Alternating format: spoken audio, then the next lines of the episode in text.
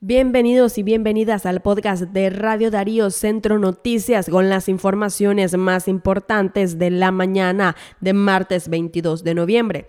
Iniciamos con los titulares de las noticias. Presuntamente despiden a profesores de la UNAM León. También Ortega asigna jugoso presupuesto a la policía y al ejército en 2023. Albaluz Ramos tiene supuestamente a 15 familiares en cargos en la Corte Suprema de Justicia. Y en la noticia internacional muere el cantautor Pablo Milanés a los 79 años. Y de esta manera iniciamos con nuestras noticias. Presuntamente despiden a profesores de la UNAM León.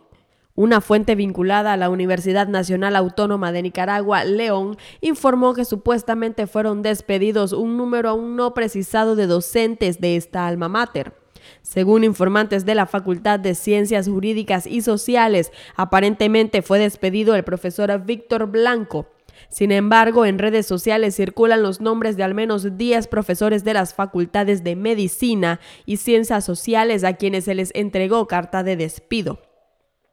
De manera extraoficial se maneja que los maestros universitarios fueron despedidos por expresar su descontento por asignaciones de actividades de orden político partidario que no están contenidas en sus funciones laborales. en otras informaciones, Ortega asigna jugoso presupuesto a la policía y al ejército en 2023. El ejército de Nicaragua recibirá un incremento económico del 14.6%, según cifras del Presupuesto General de la República 2023. El régimen Ortega Murillo asignó al ejército y a la policía partidas superiores a los otorgados a instituciones sensibles como el Ministerio de Educación, que en esta institución apenas recibirá un aumento del 4.9%.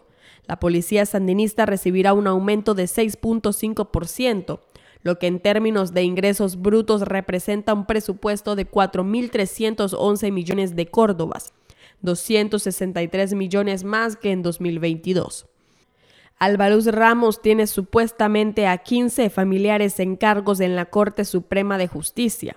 El abogado Yader Morazán dijo a la prensa digital de Nicaragua que la magistrada y presidenta de la Corte Suprema de Justicia tiene encargos dentro de la Corte Suprema de Justicia al menos a 15 familiares. El régimen sandinista ordenó la captura de varios funcionarios de confianza de Álvarez Ramos Vanegas, quien analistas independientes consideran que tiene los últimos días contados en la Corte Suprema de Justicia. Estoy contabilizando a los familiares de Alba Luz Ramos. Dentro de ellos encontré a una hija que tiene el cargo de asesora. Su yerno dentro de las planillas y familiares que desempeñan puestos en la circunscripción judicial del occidente de Nicaragua, afirmó Yader Morazán. En otras informaciones, otro nicaragüense muere en accidente de tránsito en Estados Unidos. Miguel Ángel Hernández, de 58 años, originario de la comunidad Panalí en el municipio de Jalapa, Nueva Segovia, perdió la vida en un accidente de tránsito en Estados Unidos cuando apenas tenía cuatro meses de haber migrado al país norteamericano. El hecho se registró en el estado de Wisconsin al momento que abordó una camioneta con destino a su centro de trabajo cuando sufrió el accidente de tránsito. La temporada de nieve que actualmente afecta al estado habría provocado el incidente vial. Luis Miguel Hernández, uno de los hijos de la víctima, confesó que su padre hipotecó la vivienda donde habitaban para poder realizar el viaje a Estados Unidos. Además, añadió que no cuentan con los recursos necesarios para realizar los gastos de repatriación del cuerpo. Capturan a pastor evangélico por supuesta violación sexual. Medios de comunicación de la ciudad de Matagalpa dieron información sobre la captura del pastor evangélico Raimundo Urbina Ortega por el supuesto delito de violación.